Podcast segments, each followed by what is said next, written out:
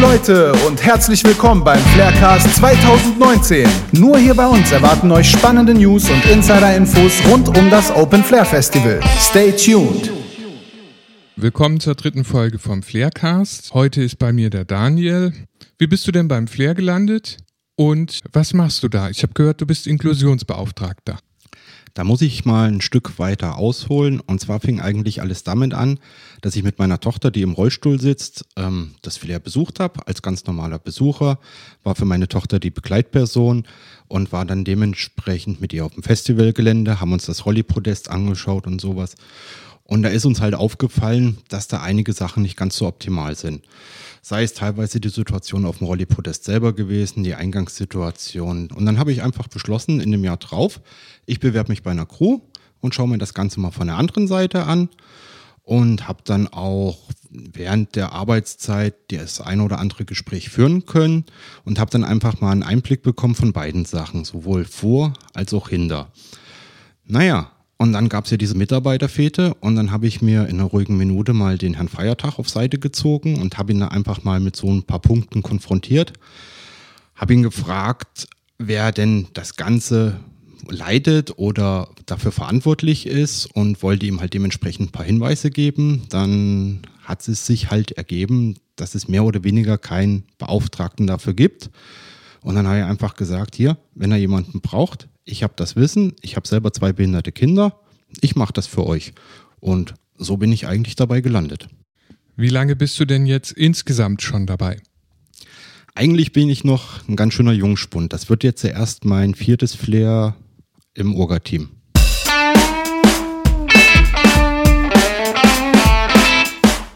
Erzähl uns doch mal, was deine Aufgaben sind als Inklusionsbeauftragter. Ja, ich schaue mir zum Beispiel die Gegebenheiten an, ob sie rollstuhlgerecht sind. Wir haben die Eingangssituation am Wärtchen ein bisschen verändert. Ich kümmere mich um Vorfeld, um Anfragen von Leuten mit Handicap, die irgendwelche Probleme haben oder irgendwas wissen wollen. Und bin halt einfach vor, während und nach dem Festival Ansprechpartner in all diesen Dingen und Fragen. Jetzt kommt jemand im Rollstuhl bei uns auf dem Festival an. Auf was muss der sich denn einstellen? Wie weit sind zum Beispiel die Wege zu den Bühnen? Wenn er im Rollstuhl ankommt, wir haben fast überwiegend geteerte und befestigte Wege und je nachdem, von welchem Standpunkt aus, haben wir Wegstrecken zwischen 300 Metern und die weiteste Bühne vom Campingplatz ist, glaube ich, um die 1,6 Kilometer entfernt. Dadurch, dass wir halt in der Stadt sind, ist halt doch alles relativ zentral und auch gut mit dem Rolli zu erreichen. Gibt es irgendwo Berg und Tal? Überwiegend ebenerdig. Wir haben die Waldbühne und den Schlosspark. Da ist es leider mit einem Bergaufweg verbunden. Aber auch da sind wir noch am Überlegen oder Arbeiten. Und wenn einfach die Nachfrage besteht, geht der Gedanke dahin, dass wir dafür vielleicht auch noch einen Shuttle anbieten.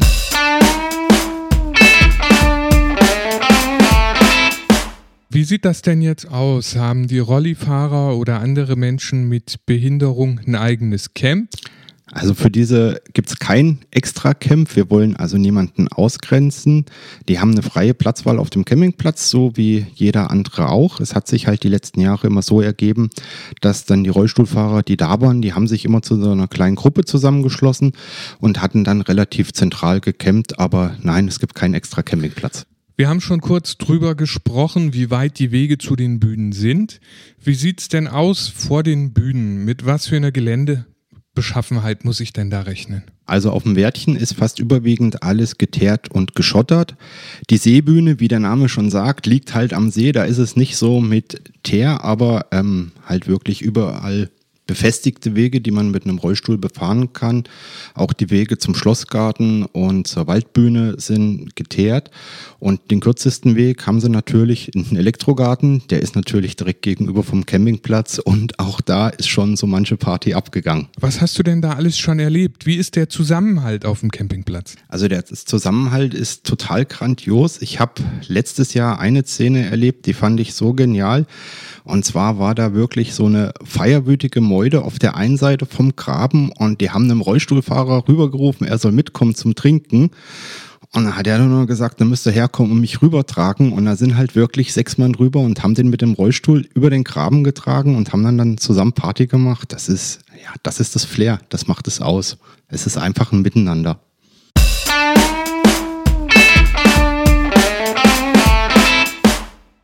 Jetzt ist es so, du hast es angesprochen, zum Feiern gehört auch Bier trinken oder antialkoholische Getränke. Irgendwann wollen die mal raus. Gibt es denn barrierefreie Toiletten?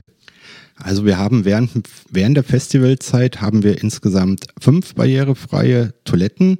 Wir haben einmal die öffentliche in der Mangelgasse, wir haben die Toilette im E-Werk, dann haben wir natürlich auf dem Campingplatz eine behindertengerechte Toilette, sowie jeweils an der Seebühne und an der Hauptbühne. Viele sagen ja immer, Duschen ist nicht Rock'n'Roll. Der ein oder andere möchte dann aber nach zwei bis drei Tagen Festival vielleicht doch mal unter die Dusche hüpfen.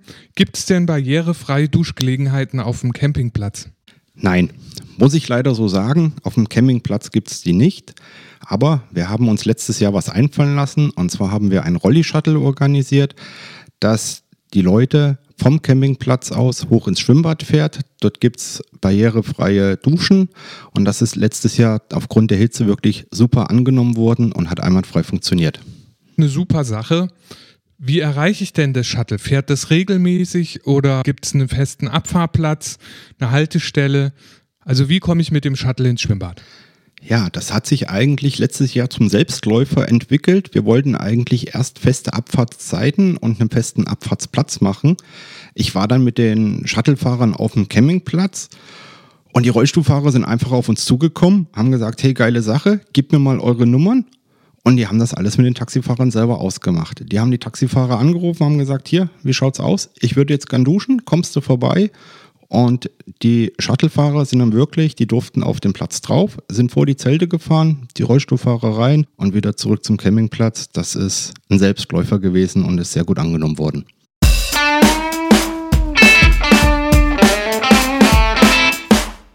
Ein Thema, was auch noch häufig auftaucht, wo oftmals im Büro Fragen gestellt werden, sei es jetzt per Mail oder telefonisch. Wer darf denn Betreuungspersonen mitnehmen? Ja, das ist eigentlich ganz einfach geregelt. Jeder, der auf seinem Schwerbehindertenausweis das B für die Begleitperson hat, darf eine Begleitperson kostenfrei mitnehmen. Jetzt ist es ja auch so, es gibt ja nicht nur Rollstühle, die mit Muskelkraft betrieben werden, sondern manche Menschen sind auf äh, Rollstühle angewiesen, die elektrisch betrieben werden oder andere medizinische Geräte, die halt Strom benötigen während dem Festival. Wo bekommen die denn ihren Strom her? Das lässt sich realisieren, wenn da einfach im Vorfeld eine Anfrage bei mir gestellt wird. Ich würde das dann mit unserem Campchef besprechen, dass wir einfach an gewissen Plätzen die Möglichkeit haben, eine Feststromversorgung zu legen. Alternativ haben aber die meisten dann immer noch ihren Generator mit dabei und tun sich eigentlich unabhängig von uns selbst mit Strom versorgen.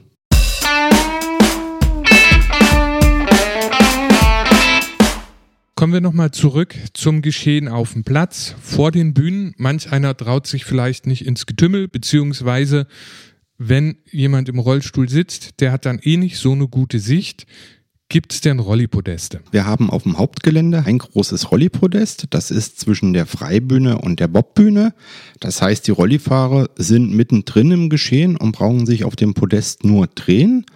An der Seebühne haben wir noch keins, beziehungsweise ist im Moment auch nicht geplant. Dadurch, dass das Gelände leicht abschüssig ist, hat man eigentlich einen relativ guten Blick auf die Bühne. Wir hatten auch schon Rollstuhlfahrer, die wollten halt dann wirklich vorne vorm ersten Wellenbrecher stehen. Da schauen wir dann natürlich schon, dass wir denen den Weg dahin organisieren oder ermöglichen und die feiern dann halt vorne am Wellenbrecher. Auch das gibt's.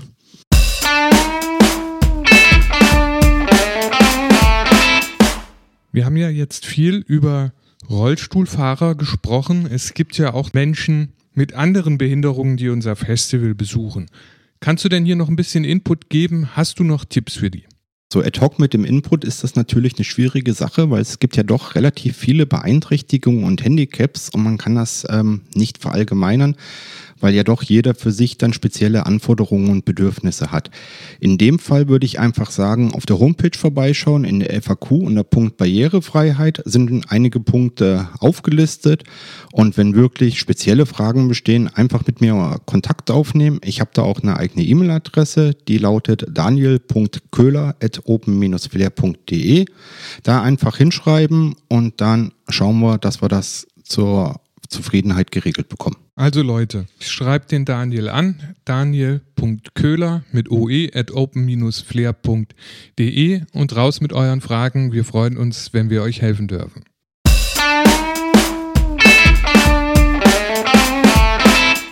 In der letzten Folge ging es oft darum, wo finde ich den Elektrogarten, wo ist die Hofbühne.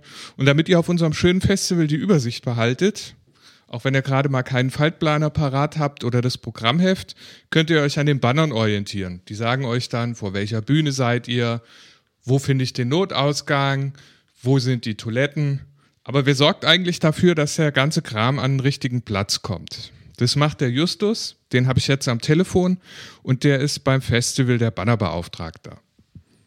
Sag mal, Justus, wie wird man eigentlich Bannerbeauftragter? Ja, moin erstmal. Ähm, tja, wie wird man Bannerbeauftragter? Gute Frage. Ich glaube, ich bin da mehr reingerutscht durch Zufall als alles andere.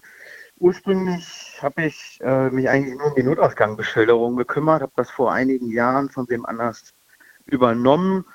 Und dann ist irgendwann mal in einer Teamsitzung zu Wort gekommen, dass da jetzt eine Person fehlt für die Banner. Und dann hatte ich mir eigentlich gedacht, man kann es ja mal ausprobieren. Das ist ja nicht so viel. Genau, und dann habe ich halt gesagt, gut, und ja, bin da eigentlich durch Zufall reingerutscht, kann man so sagen. Und ist es denn wirklich nicht so viel, wie du am Anfang gedacht hast? Wo hängst du denn überall Banner auf? Ja, also es wurde wie gesagt so ein bisschen gesagt, ne, von wegen ist alles nicht so viel dramatisch. Äh, also es ist schon ein gewisser Batzen abzuarbeiten. Ähm, ja, man kann halt sagen, man muss die ganzen Bühnen bestücken. Das hänge ich zwar selber nicht auf, aber das muss verteilt werden und dann meistens auf Abruf.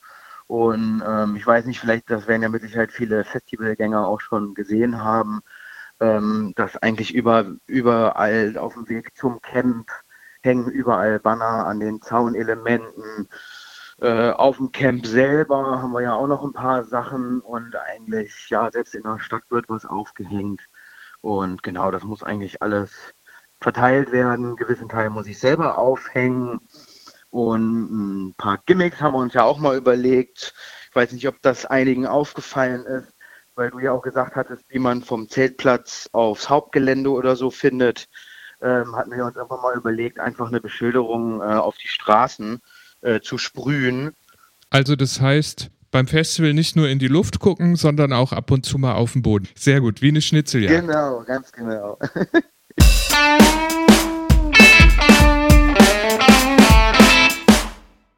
Das sind ja eine ganze Menge Baustellen, die du da im Blick haben musst. Wie behältst du da den Überblick? Tja, gute Frage. Das weiß ich selber manchmal nicht so richtig. Ähm, weil es ja auch so, dass jedes Jahr äh, unserem Chef, sage ich mal, dem Alex, irgendwas Neues einfällt. Und äh, ja, dann kommt immer irgendwie was Neues dazu. Und ja, oft ist es ein gewisses Chaos, aber man kriegt halt immer irgendwie einen Durchblick. Und ich sag mal jetzt sowas wie, wie die Bühnen ähm, oder auch auf den äh, verschiedenen Areas an sich, ne, mit Toiletten, Notausgängen und all sowas. Das bleibt ja oftmals alles eigentlich gleich. Und mit der Zeit äh, hat man sich eigentlich eingefuchst und weiß, was los ist.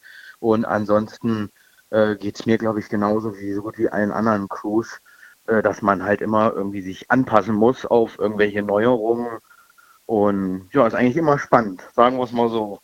Wann fangt ihr denn mit den Bannern an? Wir fangen mit den Bannern an. Man kann eigentlich sagen, ähm, wenn der Aufbau losgeht, mit Zaun und allem drum und dran, das ist ja zum Teil ja zwei bis drei Wochen vorm Festival, ähm, muss man halt dann schon mal ein paar Sachen mit den anderen Leuten abklären.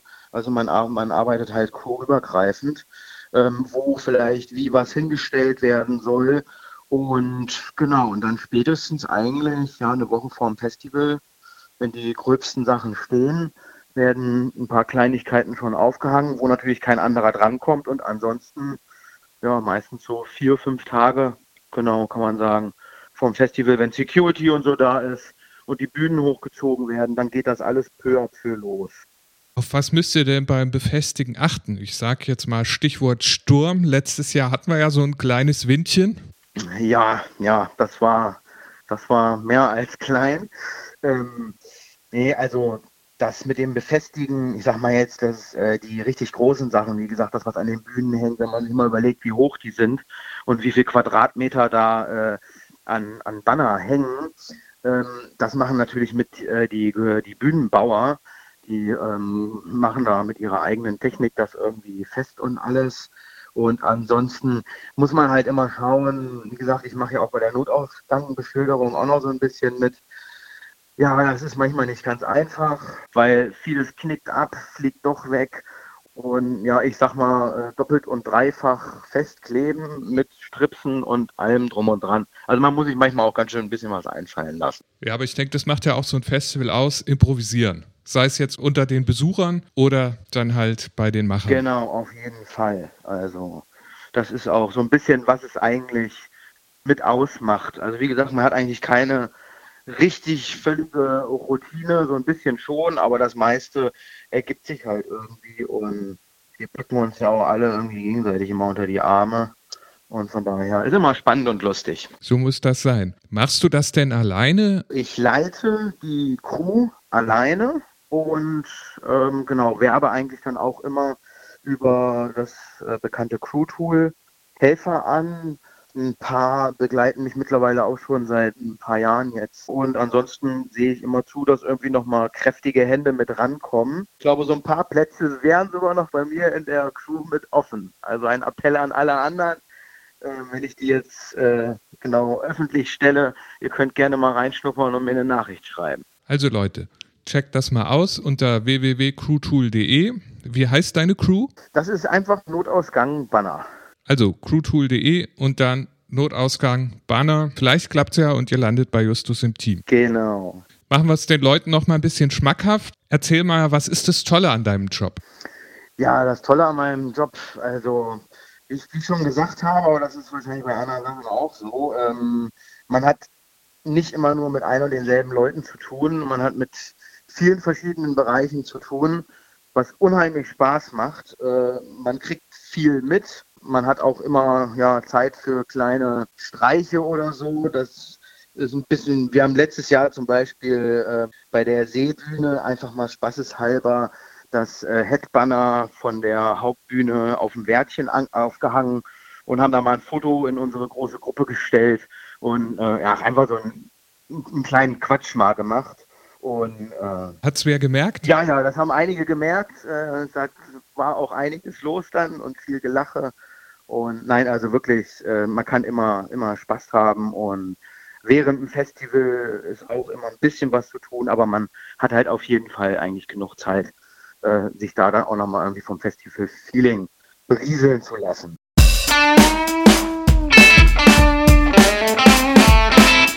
Ich bin Martin und ich freue mich, wenn ihr das nächste Mal wieder dabei seid.